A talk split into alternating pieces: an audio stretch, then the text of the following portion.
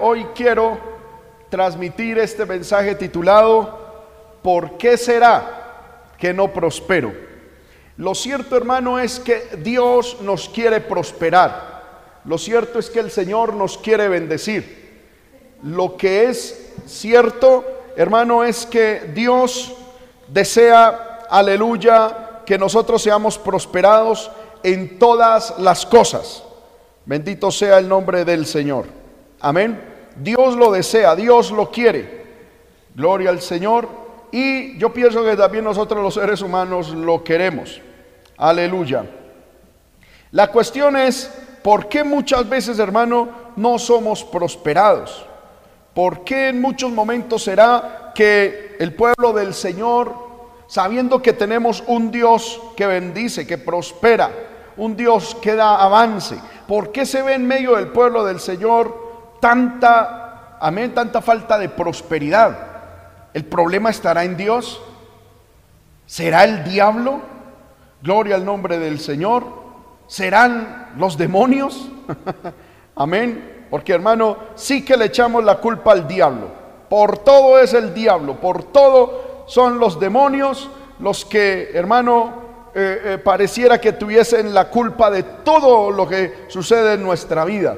Amén se nos cae el cabello y es el diablo. Gloria al nombre del Señor. Se nos cae un diente por falta de higiene y por falta de, amén, de aseo y es el diablo. Gloria al nombre del Señor. Eh, eh, se nos parte una taza y que el Señor reprenda al diablo. Y tenemos que entender, hermano, de que si bien el diablo, hermano, nos ataca, que si bien el diablo, hermano, eh, está detrás de nosotros como león rugiente, pues hermano, también tenemos que entender de que muchas veces hay otras causas. Gloria al nombre del Señor de la falta de prosperidad. Amén. Y entonces, eh, eh, no todo es el diablo. Amén. Decimos, el diablo me quitó el trabajo, pero fue realmente la pereza. Hermano, es que eh, eh, caí en deudas, que el Señor reprenda al diablo. Mentiras, fue la, la mala administración. No todo es el diablo. Y no estoy aquí haciendo abogado del diablo. No quiero ser abogado del diablo. Pero, hermano, tenemos que entender de que hay circunstancias del diablo y hay otras circunstancias. Gloria al poderoso nombre de nuestro Dios. Entonces, muchas veces nosotros decimos, ¿por qué será que no prospero? Si yo encuentro en la Biblia que Dios desea que nosotros prosperemos, y eso lo voy a estudiar con ustedes el próximo domingo, si el Señor así lo permite, o en esta semana. ¿Por qué será que no prospero? Sabiendo que yo encuentro que la Biblia habla en cierto sentido de prosperidad. ¿Será el problema de Dios? ¿Será el problema, el problema será del diablo? ¿Será quién el, el causante de esto? Gloria al nombre del Señor. Aleluya. Y eso es lo que hoy quiero estudiar. Porque vuelvo y repito, hermano, yo encuentro mucho pueblo de Dios que se mantiene evangelizando. Dios bendice, Dios hace esto, Dios hace lo otro. Pero el pueblo de Dios no se le ve un, un progreso. Amén. En algunos hermanos sí, en otros, amén, no. Y yo me pregunto, ¿qué está pasando cuando el deseo de Dios es que prosperemos? Lo cierto, hermano, como decía ahorita y como lo vamos a estudiar el próximo domingo, es que Dios nos quiere prosperar. la idea de progreso en el ser humano nació en Dios. De hecho, uno de los primeros pueblos en reflejar su deseo de progreso fue el pueblo de Dios. Hermano, algún tiempo leí, hace algún tiempo atrás leí que la idea de progreso como tal no estuvo presente en el ser humano de manera natural y espontánea. Los hombres lo que querían era, bendito sea el nombre del Señor, conservar lo que tenían, medio sobrevivir y apegados a sus pasados, apegados a sus recuerdos, a sus fantasías, vivían, hermano, un presente tenebroso pero para ellos el futuro era algo totalmente incierto. Dios fue el que introdujo en el ser humano la idea de avance, de progreso. ¿Cuándo lo hizo? Cuando nos dio a conocer sus promesas. Cuando Dios empezó al ser humano darle promesas, por ejemplo, la primera promesa, Génesis capítulo 3, verso 15, cuando, cuando con esa promesa da la idea de un Salvador, con eso Dios estaba despertando la idea, la conciencia del ser humano hacia el ideal de un futuro mejor, de saber de que el presente de pronto no es lo mejor, que hay algo que Dios tiene para nosotros en el futuro. Y Dios nos ha llenado de gloriosas y preciosas promesas. Por eso es que el cristiano siempre debe tender al progreso. Aleluya. Ahora, esto también lo vamos a estudiar el próximo domingo. El, el problema con muchos de nosotros es que confundimos lo que es progreso. Pensamos que progreso es únicamente dinero, dinero y dinero. Y esa es una concepción materialista del tiempo presente. Pero hermano, Dios tiene en su haber un significado, un concepto completo, íntegro de lo que es prosperidad. Porque hay gente que puede tener plata, pero si no tiene salud, no tiene nada. Hay gente que puede tener mucha salud, pero hermano no tiene familia. Y eso también es difícil, ¿verdad?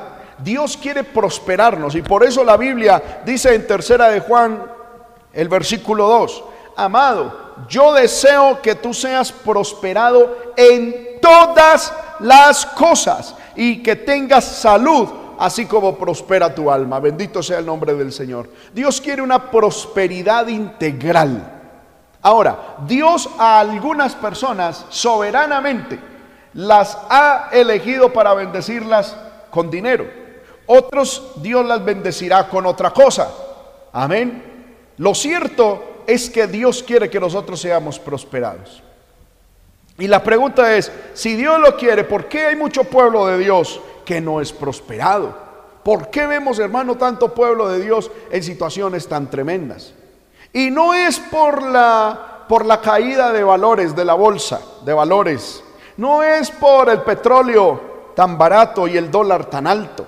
La falta de prosperidad en el pueblo no es debido a la pandemia o a la situación, no. Vamos a mirar, hermano, unos cinco, amén, cinco razones por las cuales el pueblo del Señor no es prosperado. Bendito sea el nombre del Señor. Aleluya. Cuando uno le pregunta a muchos hermanos, hermano, ¿por qué será que usted está en la situación? La pregunta, o más bien la respuesta a esa pregunta más frecuente es que, hermano, el diablo, como decía ahorita, el diablo, hermano, el diablo me está atacando.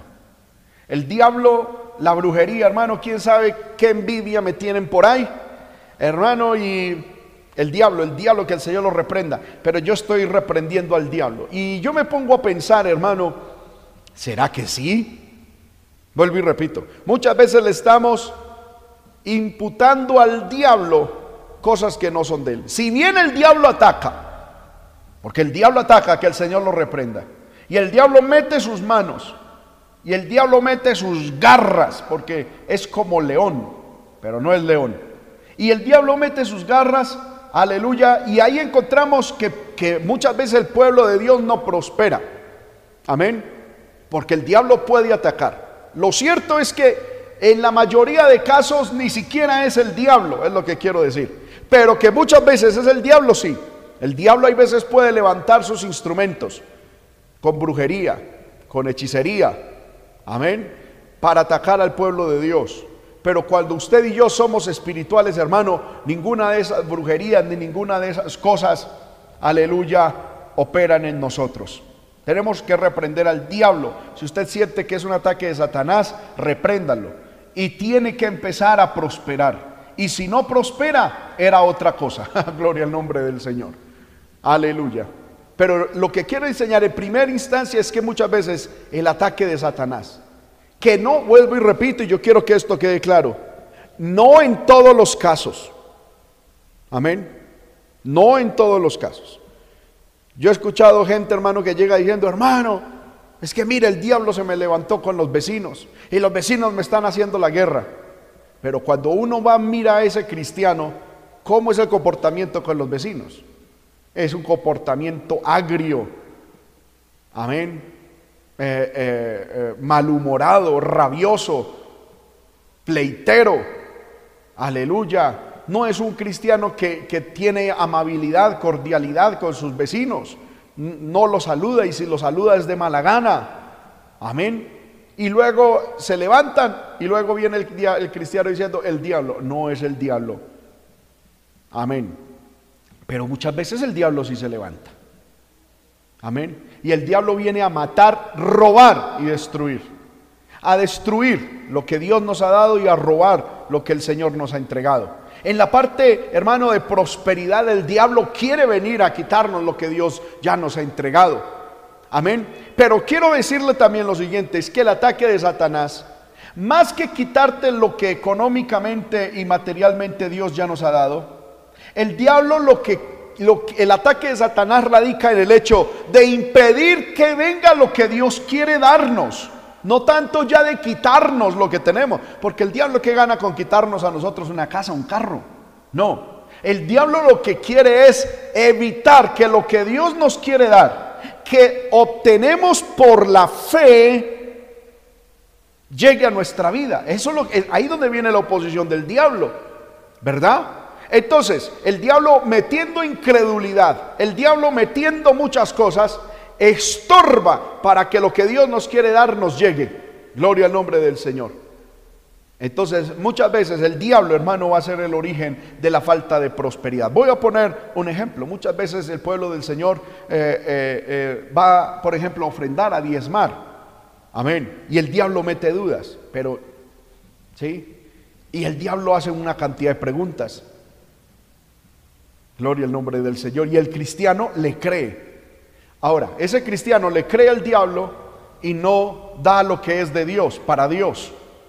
¿Qué sucede? Que la bendición no le puede llegar. ¿Quién es el origen? El origen fue el diablo.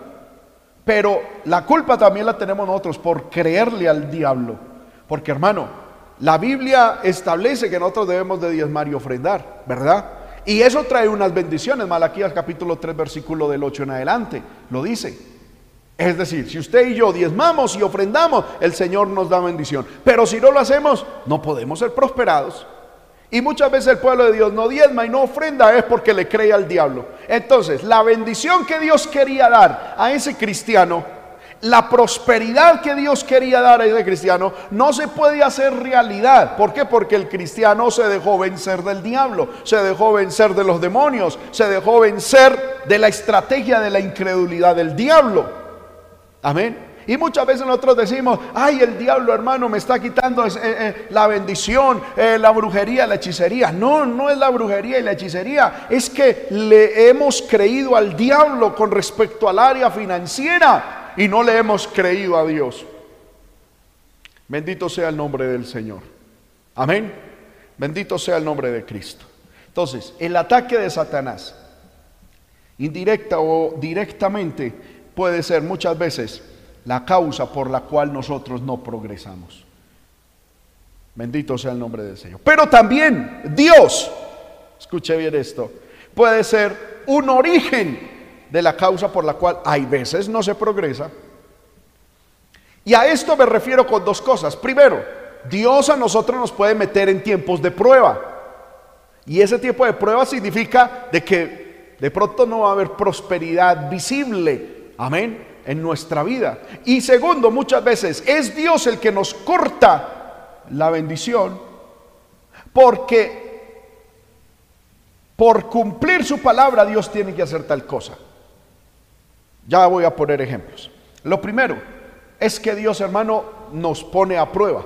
Y la prueba muchas veces viene con escasez. La prueba muchas veces viene con momentos de dificultad, momentos, aleluya, donde la escasez, la, hermano, la falta de prosperidad es evidente y Dios nos mete en estrechura, Dios pero amén. Eso es con un propósito. Cuando usted y yo entendemos el propósito, Mire hermano, se lo voy a enseñar.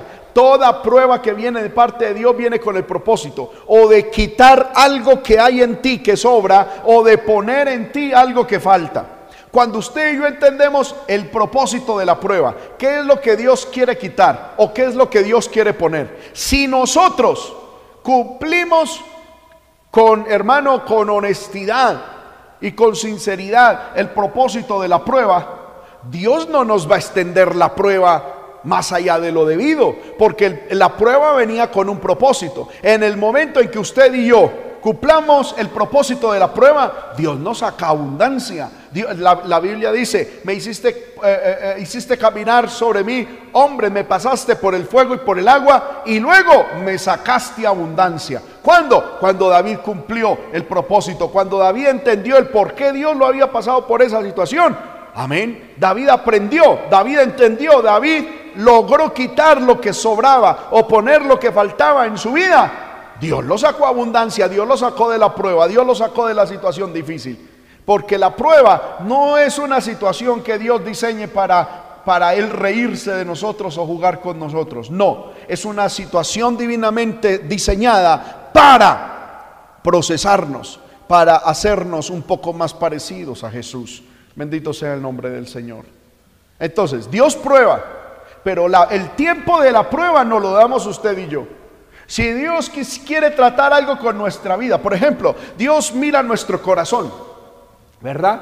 Dios mira nuestro corazón y encuentra que en nuestro corazón hay orgullo. ¿Qué hace Dios? Diseñar una situación en la cual nosotros seamos introducidos para quitar de nosotros el orgullo. Amén. Una de las formas pone a caminar hombres sobre nuestra cabeza. Un lenguaje simbólico para decir que Dios va a permitir que personas no la monten, como decimos nosotros popularmente. Ahora, si ese cristiano no entiende de que eso viene de parte de Dios, y ese cristiano piensa de que fue el papá, la mamá, el pastor, el vecino, el patrón o quién sabe quién el que se la está montando por envidia. Ay hermano, es que me, tienen, me, quieren hacer la vida cuadrito. Es que el diablo, que el Señor lo reprenda. No, no es el diablo. Es Dios que permitió eso para quitarte el orgullo, para enseñarte la humildad, la mansedumbre. Ahora, si tú no aprendes eso, Esa prueba te va a durar toda la vida y morirás en esa prueba. Pero si usted aprende rápido, Señor, yo tengo que ser humilde. Y va a la palabra, ¿cómo tengo que ser humilde? Enséñame la humildad, Señor amado. Enséñame, me despojo del orgullo. Hermano, en cuestión de días, Dios le quita esa prueba.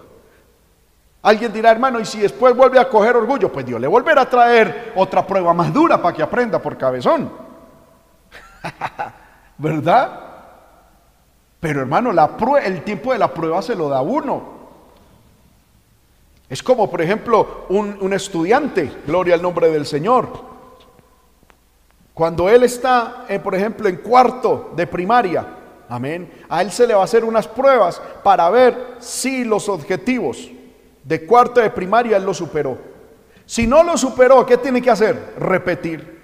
Y si repitiendo ese grado escolar no supera los objetivos propuestos, tiene que repetir. Y el estudiante se puede pasar toda la vida en cuarto de primaria. Amén. Eso es problema del estudiante. Pero si el estudiante se pone las pilas, amén, como de pronto nos pasó a algunos de nosotros, dándole la gloria al Señor nos pusimos las pilas, hermano, y, entendimos esto es lo que el profesor quiere en este año. Listo, me voy a poner a estudiar y antes nos, adelantan de curso, nos pueden adelantar de grado escolar. ¿Por qué? Porque se cumplieron los objetivos propuestos para este grado. Entonces, como ya se cumplió, se puede adelantar, se puede, eh, puede entrar a otro curso. Lo mismo es con el Señor. Dios examina nuestro corazón y si ve que algo nos sobra o algo nos falta, Dios dice, vamos a meterlo en el grado. Amén. Grado anti-orgullo. Amén. Que en ese grado anti-orgullo, en ese curso intensivo anti-orgullo, hermano, cuando venga Dios y nos pruebe, encuentra de nuevo orgullo o más orgullo o el mismo tamaño de orgullo, reprobamos el curso, vuelva otra vez a meterlo. en el curso antiorgullo.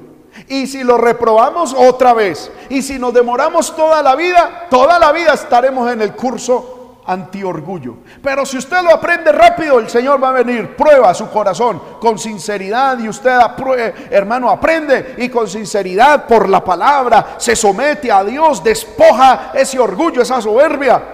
Dios va a decir, ¡upa! ¡Qué bueno! Este, este curso, esta prueba, la tenía yo preparada por ahí para tres, cuatro meses, pero lo aprendió en un mes con sinceridad. Amén. Saquemos de la prueba, nos saca abundancia, prosperidad. Pero si no aprendemos, ahí Dios nos va a tener. Amén.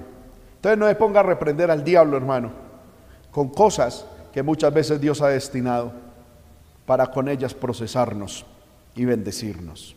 Y muchas veces Dios tiene, hermano, también que meternos en prueba, porque Él, en relación con nosotros, ha dado su palabra. Y por su palabra es que Dios se mueve. Dios se mueve es por el pacto que ha hecho con nosotros, que es la Biblia. ¿Verdad? Por ejemplo, la Biblia dice que si una persona no diezma y ofrenda, Dios no la puede bendecir. No la puede bendecir. Eso está en la Biblia. Yo no estoy diciendo nada para mí, hermano. Yo a ustedes les he enseñado que el diezmo se lo traemos al Señor. Y tampoco a nadie se le exige diezmo. A nadie, a ningún cristiano se le debe exigir diezmo. Y como lo he dicho aquí a la iglesia y, y, en todas las redes sociales y por televisión, hermano y hermana, si a usted un pastor o un líder le pide diezmo, salga corriendo de ese lugar, que ese pastor o ese líder es un vividor. Si a usted un líder o, una, o un pastor lo llama diciendo, hermano, el diezmo, la ofrenda, hermano, saque, aleluya, su membresía de ese lugar. ¿Por qué? Porque ese hombre lo que está es, es un vividor. Los verdaderos hombres de Dios dependemos de Dios. Eh, los verdaderos hombres de Dios vivimos por fe. Amén. Bendito sea el nombre del Señor. Aleluya. Si usted, hermano, está viendo a través de las redes sociales un predicador que en esta cuarentena está diciendo, hermano, tráigame los diezmos, hermano, diezme aquí, diezme aquí, deje de ver a ese pastor. No es un pastor, es un vividor, es un negociante de la fe. Amén. Porque los pastores no debemos exigir tal cosa. El diezmo es un mandamiento que Dios da y que cada cristiano obedece voluntariamente. La respuesta del cristiano frente al diezmo es personal.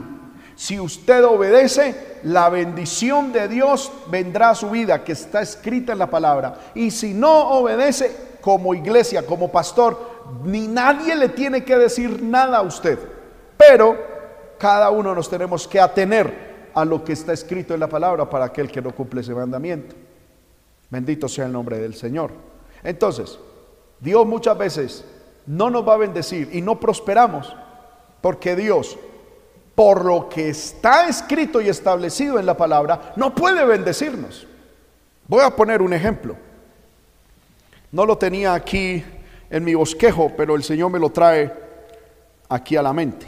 Libro de Eclesiastés, un texto que a mí me gusta mucho. Amén. Eclesiastés 2.26. Dice la palabra, porque al hombre que le agrada, Dios le da sabiduría, ciencia y gozo, mas al pecador da el trabajo de recoger y amontonar para darlo al que agrada a Dios. Amén. Y esto también es vanidad y aflicción de espíritu. Amén. Mire, al hombre que le agrada, al, al, hombre que es agradable a Dios, Dios lo prospera. Pero si usted y yo no somos agradables delante del Señor y hacemos antes cosas que Dios abomina y nos volvemos abominables delante de Dios, Dios no nos va a bendecir, Dios no nos va a prosperar. Entonces muchas veces el origen de nuestra falta de prosperidad es Dios mismo. Dios airado, enojado con nosotros. por nuestra situación. Y ahí viene, hermano, el segundo, el tercer punto que quiero decirles. Les estoy mostrando los orígenes por qué, o las causas por las cuales será que no progresamos. Primero, el ataque de Satanás. Segundo, Dios. Dios muchas veces, hermano, es la causa de nuestra falta de prosperidad. Amén. Vimos que Dios es porque nos mete en pruebas o porque por su palabra Dios se encuentra limitado a bendecirnos, forzado a no bendecirnos. Y es que, hermano, la Biblia nos enseña que el pecado oculto limita la mano de Dios para prosperar. Amén. Cuando una persona tiene pecado oculto, bendito sea el nombre del Señor. Cuando una persona tiene pecado oculto, es imposible que prospere. Imposible. Bendito sea el nombre del Señor. No hay forma de prosperar si usted tiene algún pecado oculto. Amén. Bendito sea el nombre del Señor. Aleluya. Amén. En el libro de Proverbios, gloria al poderoso nombre del Señor, vamos a leer la Biblia en el libro de Proverbios capítulo 28, verso 13. Proverbio 28, 13. Estamos en un estudio, hermano. La invitación es a que lea su Biblia y anote esta cita. Proverbios 28, 13. El que encubre sus pecados no prosperará más el que los confiesa y se aparta alcanzará misericordia. Según este texto, ¿cuál es la causa en mucho cristiano de, no prosperar? Pecados ocultos, que ha encubierto sus pecados, que no ha arreglado delante de Dios y delante de las personas sus pecados. Porque hermano, hay gente que comete pecados. Escuche bien y entonces comete un pecado. Y algunos van delante de Dios diciendo, ay Señor, perdóneme el pecado. Amén. Y algunos creen que eso ya está ahí bien hecho. Y yo le quiero decir, no está bien hecho. A Dios le debemos de pedir perdón porque contra su ley pecamos e hicimos lo opuesto a lo que Él quería. Pero debemos de restituir al agraviado. Debemos de, aleluya, ir a la persona a la que hemos afectado y pedir perdón y sacarla del pecado en la que lo hemos metido. Por ejemplo, hermano, si yo llego a una persona y le digo una mentira, amén, pequé. Toda mentira es del diablo y es pecado. Luego voy a Dios, vengo aquí al altar, me arrodillo en la casa, Señor, perdona mi pecado. Amén. Dios está dispuesto a perdonar pecado. Pero si yo no voy a la persona y le digo, mire, lo que yo le dije a usted no corresponde con la verdad, le dije una mentira. La verdad es esta, esta y esta. Si yo no saco a la persona del engaño en la cual yo la metí a causa de mi mentira, Dios cómo me va a perdonar mi pecado? Cuando hay una persona que está sumergida en la oscuridad del engaño a causa de mi mentira. Mi mentira sigue viva. Por ejemplo, hay gente que adultera, que fornica, que comete pecados inmorales. Y ellos van a Dios diciendo, Señor, perdona mi pecado. Pero, ¿y, la iglesia? ¿Cómo quedaron las situaciones con, con los involucrados? Usted tiene que, hermano, si falló en fornicación, en adulterio, amén, pedirle perdón a Dios. Pero usted tiene que venir a reconocer el pecado y decir, hermano, forniqué, necesito una disciplina. Necesito una restauración espiritual.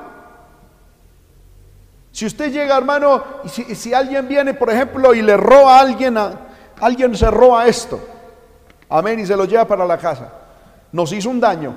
Luego, ay Señor, perdóname pero todos los días disfrutando del robo. no, por eso, por eso mire, cuando Jesús llegó a Saqueo, Saqueo dijo, Señor, lo que he robado, lo que he sacado a los demás, lo devuelvo cuatro veces. Y cuando Saqueo dijo eso, fue que Jesús dijo, ¡ah! Llegó la salvación a esta casa. La salvación no llegó a la casa cuando Jesús entró. Escuche bien. La salvación no llegó cuando Jesús entró. La salvación llegó cuando Saqueo sacó el pecado. Bendito sea el nombre del Señor. Porque Jesús entró a muchas casas. Pero Jesús en muchas casas no dijo, en todas las casas no dijo la salvación llegó a esta casa. Solo cuando Saqueo hizo visible su pecado. Solo cuando Saqueo dijo, yo soy un ladrón y devuelvo todo lo que me robé. Y cuando sacó el pecado, sin pretender, porque hermano, usted se imagina, ¿cómo hubiese quedado el testimonio de Jesús si Saqueo no hubiera hecho eso? Imagínese. Amén. De hecho, a Jesús lo, lo, acusaban de comer con los ladrones, con publicanos. Amén. Con ladrones. Ahora, llegan y dicen, ay, Jesús entró en la casa de Saqueo. Y claro, Jesús se fue a disfrutar de, la, de, esa comida que él compró con esa plata robada. Y Saqueo siguió disfrutando de ese robo. No, ¿cómo era quedado el testimonio de Jesús? Saqueo tuvo que exteriorizar su pecado, confesar su pecado, restituir al agraviado. Y eso significaba de que él de verdad estaba arrepentido, que estaba convertido de verdad. Y cuando Jesús entró, pero Saqueo sacó el pecado, fue que la salvación vino a la casa. Hermanos míos, mucho pueblo de Dios tiene sus tapaos espirituales. Yo recuerdo hace tiempo hermano, que, aleluya, estábamos en un ayuno, mi esposa y yo estábamos en un ayuno. Después del ayuno, mi esposa me dijo, amor, tuve una experiencia. Y es que en el ayuno vi a Julanito y a Julanita, es como si Dios me hubiese dicho que Julanito y Julanita habían caído en fornicación. Poder de Dios, y yo le dije a mi esposa, no, pero ¿cómo va a ser eso? Esa gente ni se habla. Ellos se detestan. Y mi esposa dijo, tan raro, yo, yo tuve esa experiencia con el Señor.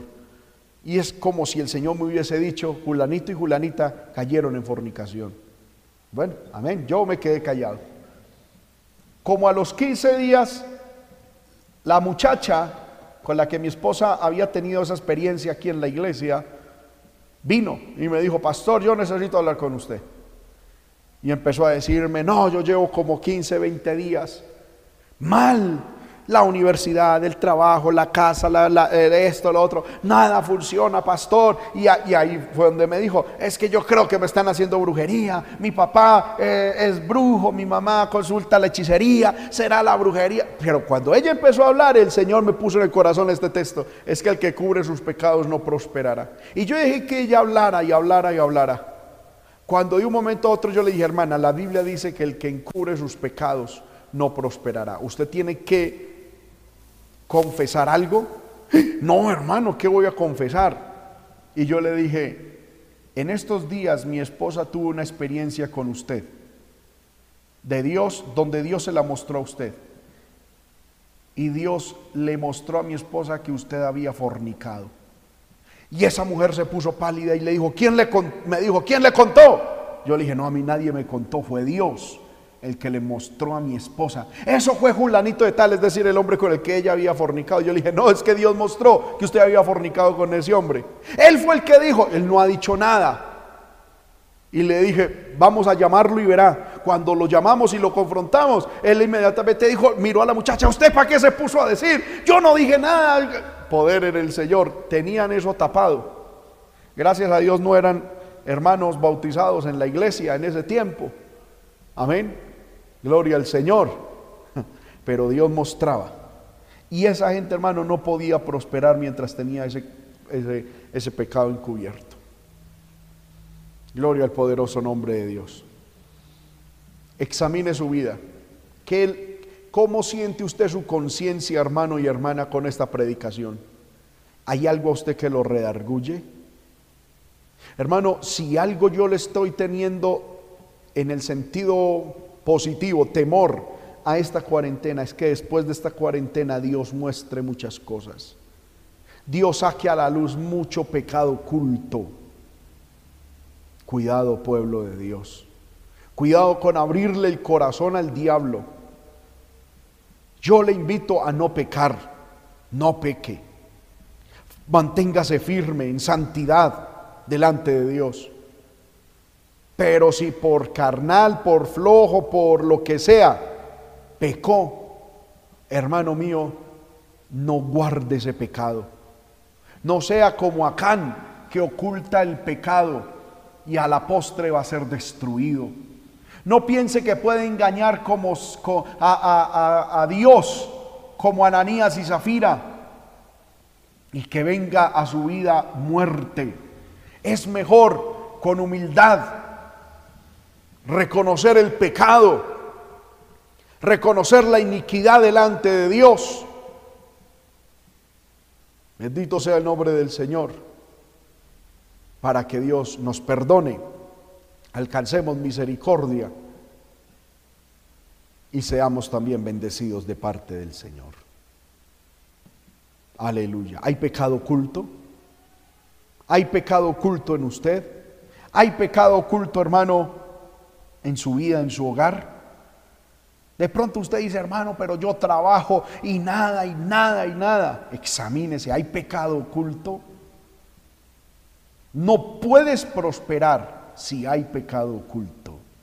No puedes prosperar. Aleluya. Entonces llamamos tres causas. Primero el ataque de Satanás. Tercero, eh, segundo Dios. Eh, tercero, los pecados ocultos. Bendito sea el nombre del Señor. Como una cuarta causa de falta de prosperidad en el pueblo es la mentalidad. La Biblia dice en el libro de Proverbios, tal es el pensamiento del hombre en su corazón, tal es él. Dependiendo lo que nosotros, hermano, pensemos, así seremos. Y cuando hablo de mentalidad, hablo de tres cosas. De una forma de pensar heredada. De un de, cuatro cosas, corrijo. De un, de un resentimiento y una dependencia social que se está metiendo el pueblo del Señor, que lo tenemos que reprender en el nombre del Señor y tenemos que salir de esa situación. Tercero, de falta de excelencia. Y cuarto, de, una, de un desconocimiento de lo que es prosperidad. Hermanos míos, cuando hablo de mentalidad, ¿por qué el pueblo de Dios no progresa? Porque muchas veces, hermano, es nuestra mentalidad que hemos heredado de nuestros padres o de nuestra familia la que nos lleva a una situación de miseria. Yo escuché hace mucho tiempo a alguien que dijo, Hermano, es que yo soy pobre porque mi papá fue pobre, mis abuelos fueron pobres y todos pobres. Pobres pero honrados. Y yo dije, esta mentalidad es una mentalidad diabólica. Porque yo encuentro en la Biblia gente prosperada y honrada. Nada tiene que ver la honradez con la falta de dinero.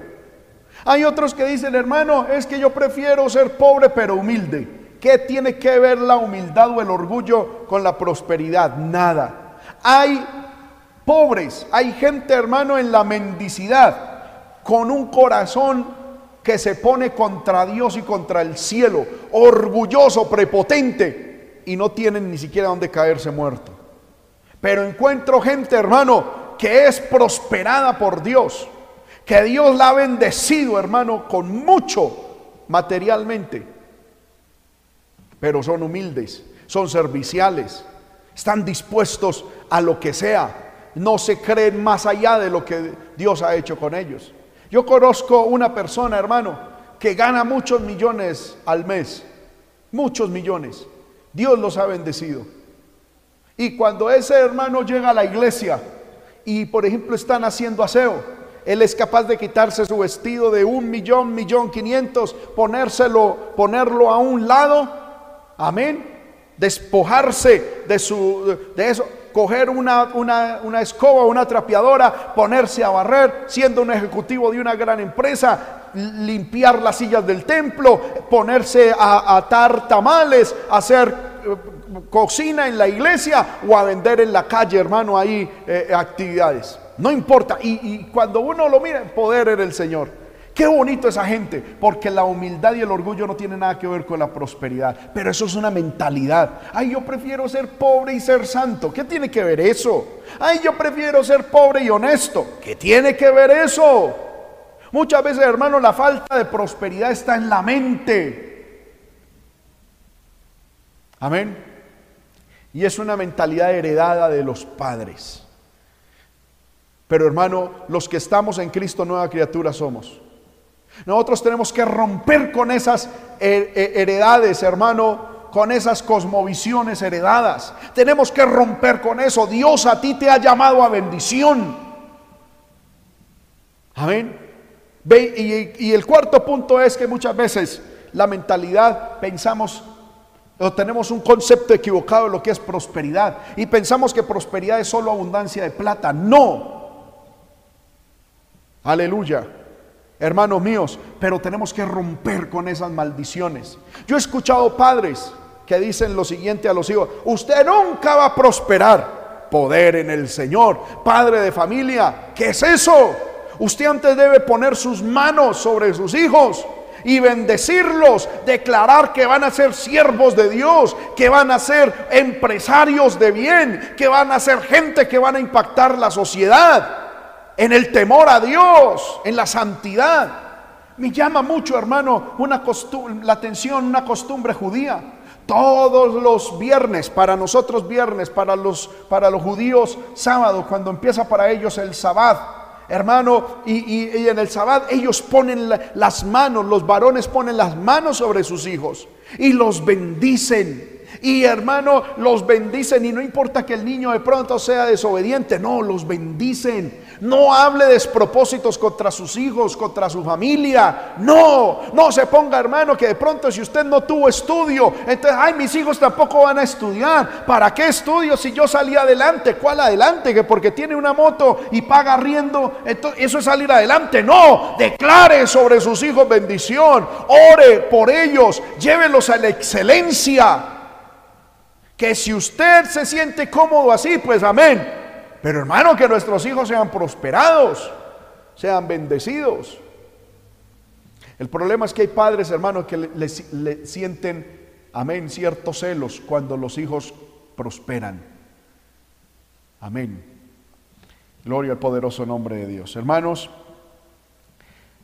muchas veces la mentalidad que hemos recibido de nuestros padres es el mayor limitante para la prosperidad. Amén.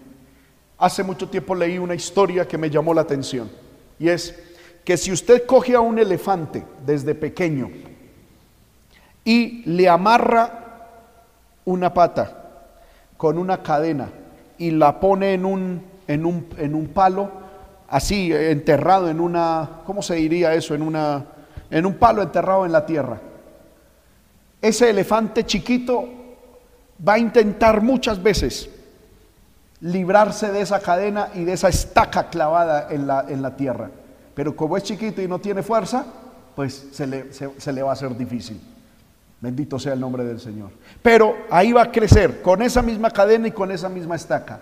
Cuando ya sea grande, su tamaño corporal crezca, él va a seguir atado con la misma, muchas veces con la misma cadena y muchas veces con estacas similares.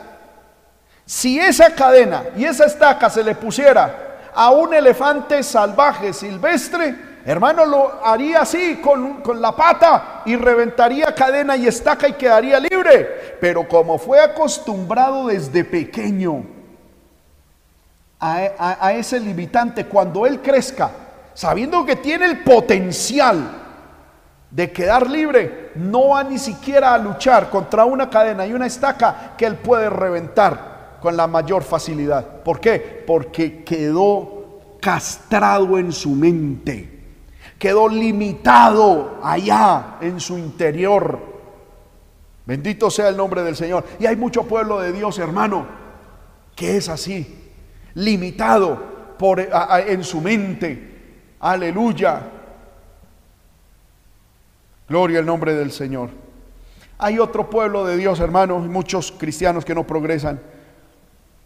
Por un resentimiento social, se les ha metido ese discurso de izquierda contrario a la palabra de Dios, como decíamos ahorita, de que es mejor ser pobre pero honesto, y es que los ricos son falsos, y es que el gobierno me tiene que dar, y se están volviendo dependientes del Estado. Hermanos míos, y hay gente, hermano, que no solamente del Estado, se mantiene, piensan que ellos, que, que son responsables de ellos, papá o mamá, piensan que, son, que, los tienen que ayudar, que todo el mundo los tiene que ayudar. Y hay gente, hermano, que ya en su mente, como hablamos en el anterior punto, ya se han hasta autoprogramado para generar lástima. Y hay gente que dice, hermano, yo para qué una ropita nueva. No, yo prefiero estos harapitos. Pero lo que por dentro está la gente es que con los harapitos la gente me da a mí una monedita, me da a mí una panelita. Y como se acostumbraron desde casa, a simplemente tener eso. Amén. Y como se los dan sin trabajar, ellos dicen esto es el cielo. Y no progresan. Y algunos dicen, hermano, ¿por qué será que Dios a mí no me bendice? Dios te quiere bendecir. Pero cuando rompas esa, esa, mentalidad, amén. Cuando rompas esos esquemas mentales. Y entiendas de que Dios te va a bendecir cuando pongas tu confianza en Él, cuando te pongas a trabajar con excelencia. Y cuando entiendas de que nadie te tiene por qué sostener, ni el gobierno, ni el Estado, ni el alcalde, ni el gobernador, ni el patrón, ni papá, ni mamá, nadie. Aleluya. Hay hijos, hermano, que están esperando es que los viejitos, los papás viejitos se mueran para ver si heredan cualquier terrenito. No, eso es, eso es uno ser, perdóneme la expresión hermano, muy desgraciado en la vida, como dice la peruana. Eso es ser muy desgraciado en la vida. Yo un día le dije a mis padres, papá, mamá, lo que Dios a ustedes es de ustedes. Si cuando ustedes lleguen a la vejez, en algún momento se les antoja ir a viajar por el mundo. Y, se les metió antes de morirnos y a partir de este mundo queremos sencillamente viajar, conocer. Vendan lo que Dios les dio y hagan lo que quieran, desen la vida que quieran. No piensen en nosotros, en mi hermano y en mí. Ya ustedes nos levantaron, nos toca a nosotros es mirar cómo echamos para adelante. Si cuando lleguen ancianos Dios permite alguna circunstancia y, tienen que enfrentar una operación, una situación de operación, de, medicación, y es costoso. No se pongan a sufrir, no se pongan ahí a, a decir, pero es que no tengo plata. Porque yo conozco gente así, hermano, ancianos, que uno sabe, tienen dos, tres apartamentos, tienen lotecitos y cuando uno habla con ellos, hermano, aquí aguantando dolor, es que no tengo plata para, para, la, para la medicación. Y uno dice, pero ¿cómo así? ¿Por qué no vende un apartamento? Ay, hermano, donde yo venda ese apartamento, mis hijos se me levantan. Eso es ser muy desgraciado en la vida, hermano. Nosotros no podemos ser dependientes de nadie. Trabaje, esfuércese, ahorre, sea excelente. Cúmplale a Dios y Dios lo va a bendecir. Si sus papás le dejan algo, bendito sea el Señor, es bendición extra. Pero uno no puede coartar a los padres, hermano, diciendo, no me vaya a vender eso, que eso es mío. Y lo que está diciendo es, ojalá se muera usted rápido para que me toque a mí. Poder de Dios. Hay gente, hay mucho cristiano, hermano, que tiene e, esa forma de pensamiento. Eso es del mundo. Eso es del mismísimo Satanás. No, el cristiano depende de Dios y le pide a Dios todos los días fuerzas para trabajar, para ser excelente. Amén. Y en esa, en esa búsqueda, en esa excelencia, en esa, en esa santidad a Dios, Dios lo prospera según lo que Dios ha determinado bendecir a cada cual. Bendito sea el nombre del Señor. Aleluya. Amén. Entonces, hermano, y por eso el cristiano, hermano, no debe estar por ahí. Ay, que voy a votar por este candidato que es el que más subsidios nos da que es el que eh, eh, ese candidato dice que prácticamente yo no debería trabajar, que a mí me dan una, eh, que me dan un salario sin yo hacer nada. No, eso va contra el diseño de Dios. Eso va contra el diseño de Dios, a trabajar Amén. Si Dios, hermano, sin, si usted, sin, sin hacer mucho esfuerzo, a usted le llega un subsidio del gobierno, amén, gloria a Dios. Pero hay gente que hasta modifica las encuestas, hace trampa. Ay, para que me llegue lo de familias en acción. Ay, lo que me llegue lo de jóvenes en acción. Que me llegue lo de niños en acción. Lo que, que me llegue lo de adolescentes en acción. Que me llegue lo de solteros en acción. ¿Y ellos cuál acción? Lo único es durmiendo, hermano, ahí. Ahí no hay prosperidad. Eso no es prosperidad. Yo, yo me siento, hermano, aterrado. En medio de esta pandemia, los gobiernos están dando mucho subsidio. Y la gente dice, ay, qué bendición, qué subsidio. Ay, hermano, póngase a pensar, el hueco fiscal de las naciones en cuánto va a quedar de aquí a unos añitos. Eso no es gratuito. por alguna parte vamos a pagar eso. Bendito sea el Señor. Solo que nos lo difieren a cuotas. Pero hermano, no, no, no, no nos volvamos dependientes. Yo escuché, hermano, en un país, un hermano que decía, eh, hermano, Dios a mí me tiene bendecido. Porque en este país, si uno se queda sin trabajo, a uno le llega un subsidio de desempleo por seis meses. Y entonces, ¿qué hago yo? Trabajo un mes y me salgo. Y me declaro eh, sin, sin empleo, me llega el subsidio. Cuando se está terminando el subsidio, consigue un trabajo de un mes y vuelve otra vez a vivir otros seis meses. Y eso ser mucho parásito en la vida. Gloria al nombre del Señor. Y no estamos hablando de una persona de pronto con una enfermedad o una discapacidad, una persona joven Hermano, ¿cuántos jóvenes en esta pandemia están echados en la casa esperando en el papá, la mamá, el esposo, la esposa? ¿Cuántos hombres, hermano? Es que no hay nada que hacer. Y esperando en la suegra, en el suegro, en los cuñados, en la esposa, aún a ver si le llega cualquier cosita por ahí, a, cualquier subsidio a los niños de bienestar familiar, a ver si les, si les mandan por ahí bienestarina para ellos medio comer y bien aplastados, hermano. No, y eso, hermano, en el nombre del Señor se tiene que reprender de nuestra vida. Y después, ¿por qué será que el Señor? Y hay gente, hermano, hermano, es que yo llevo hojas de vida y no me aceptan, y no me aceptan. ¿Y yo qué hago si no me aceptan? Hermano, ¿cómo así, hermana? Produzca, pídale a Dios una idea, empiece un negocio. Haga algo.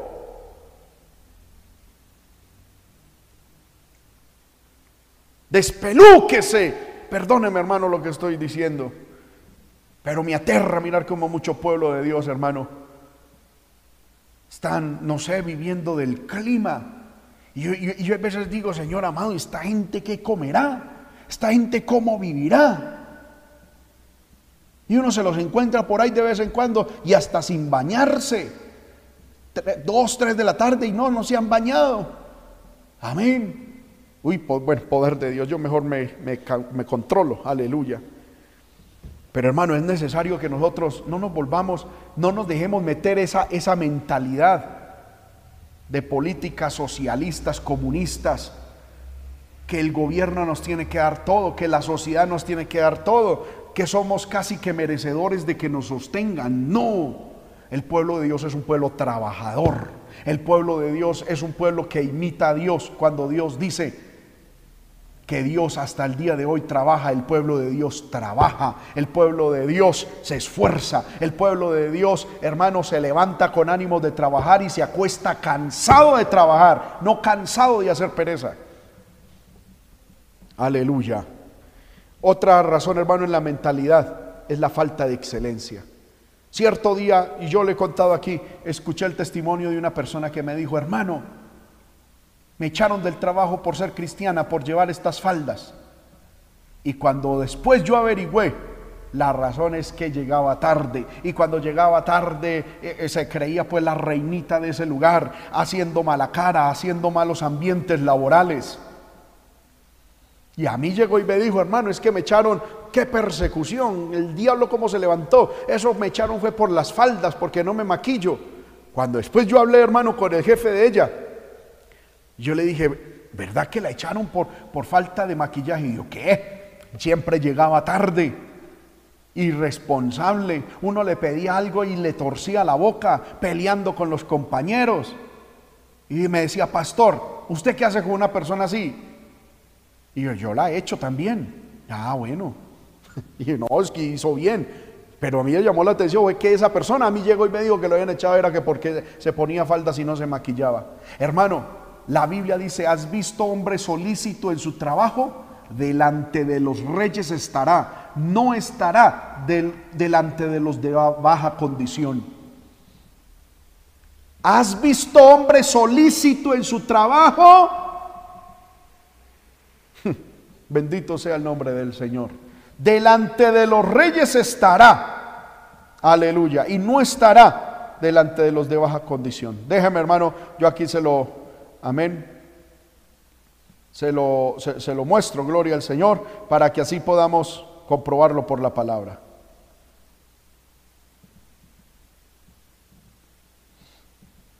Bendito sea el nombre del Señor. Aleluya. Aleluya, gloria al nombre del Señor. Proverbios 22, 29 dice, ¿has visto hombre solícito en su trabajo? Delante de los reyes estará, no estará delante de los de baja condición.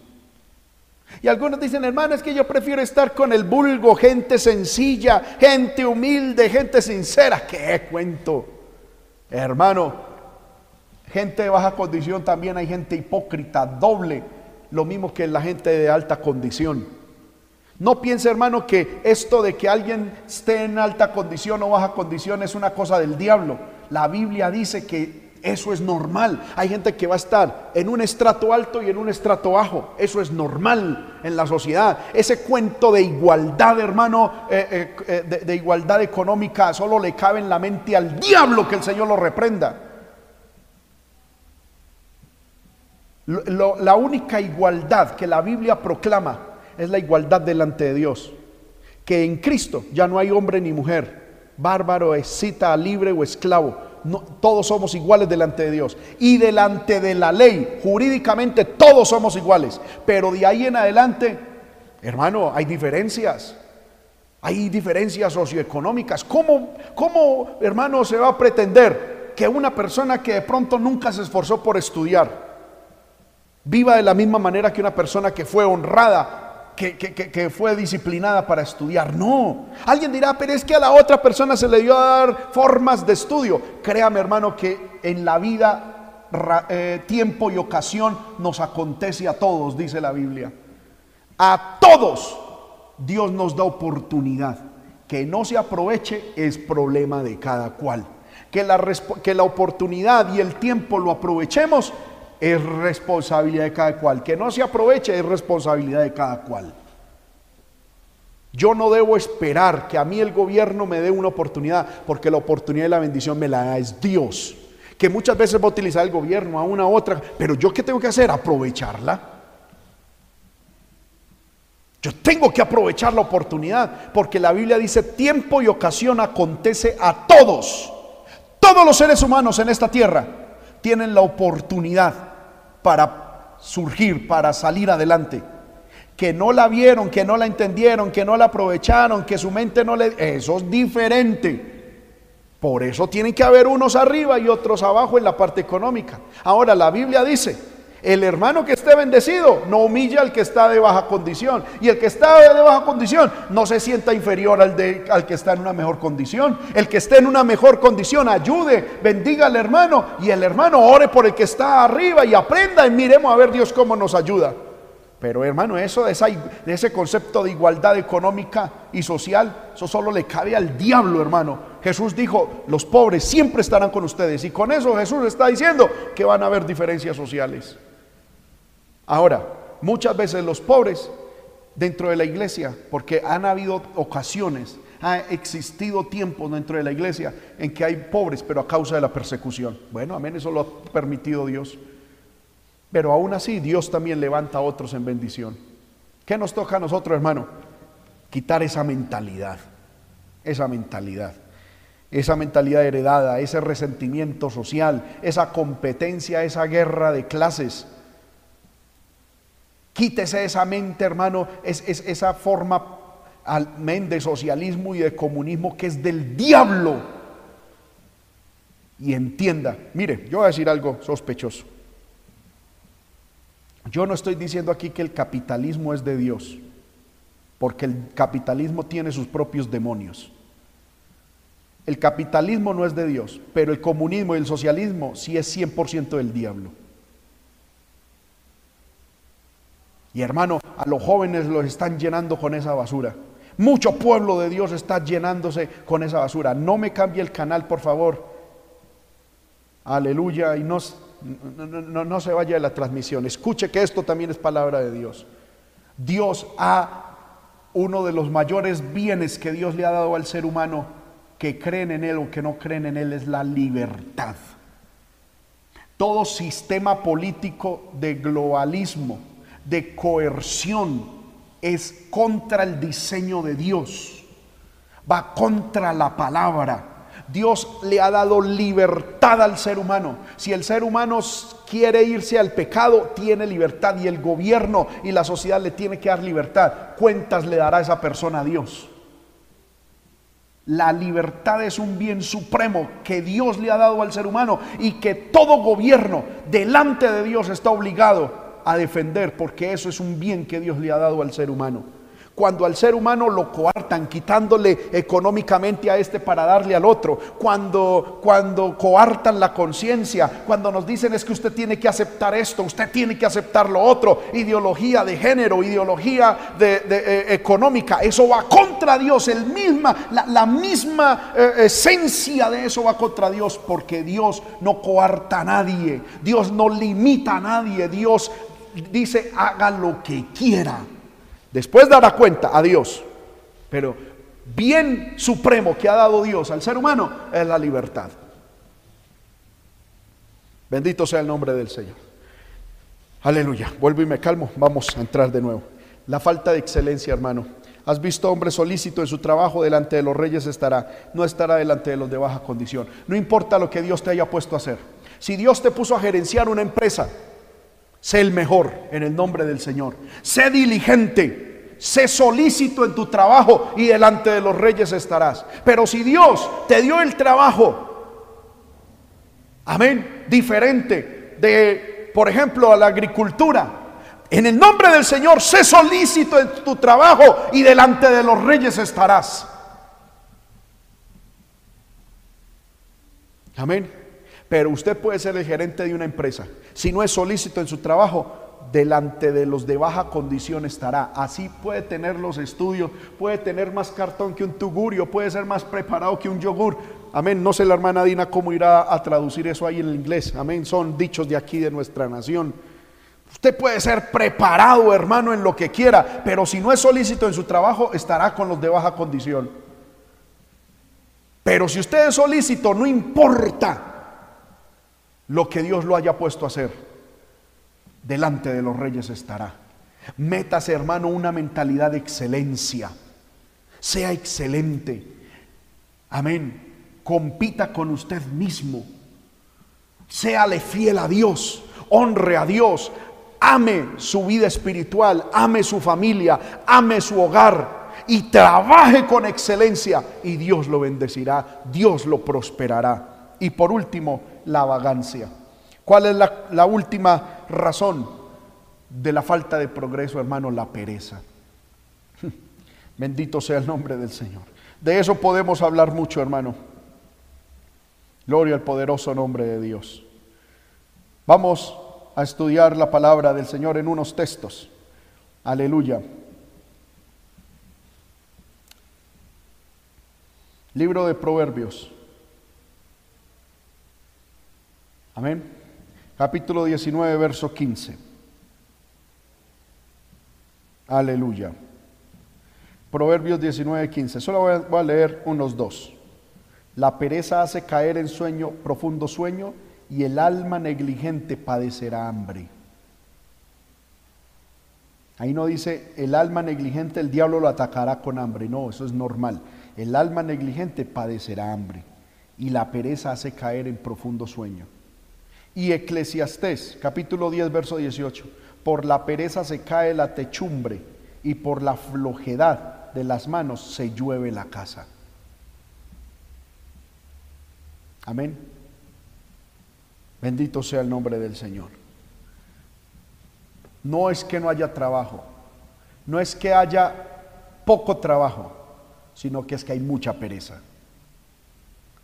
Porque hermano, trabajo hay. En estos días yo estaba hablando con alguien que me decía, hermano, me sorprende, estoy sorprendido.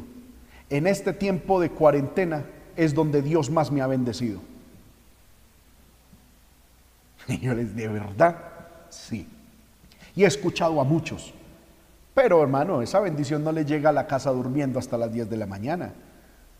Son hombres y mujeres que trabajan, buscan a Dios, viven en fidelidad a Dios, aman sus familias, cuidan sus familias y trabajan en lo que Dios le puso a hacer. Dios te quiere bendecir. Pero, hermano, tenemos que saber que la miseria va a llegar a nuestra vida por alguno de estos puntos.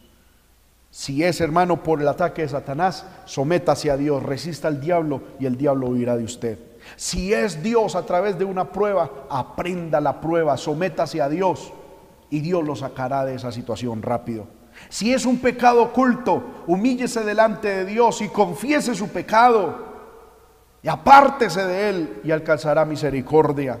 Si es mentalidad, hermano, de pronto una forma de vida, de mente que, usted tiene, hermano, reprenda el diablo, métase con la palabra. La Biblia dice que debemos renovar nuestra mente en el espíritu y en la palabra. Renueve su mente. No le estoy diciendo que se compre libros de programación neurolingüística, que eso no sirve de nada. Eso es un positivismo ahí, hermano.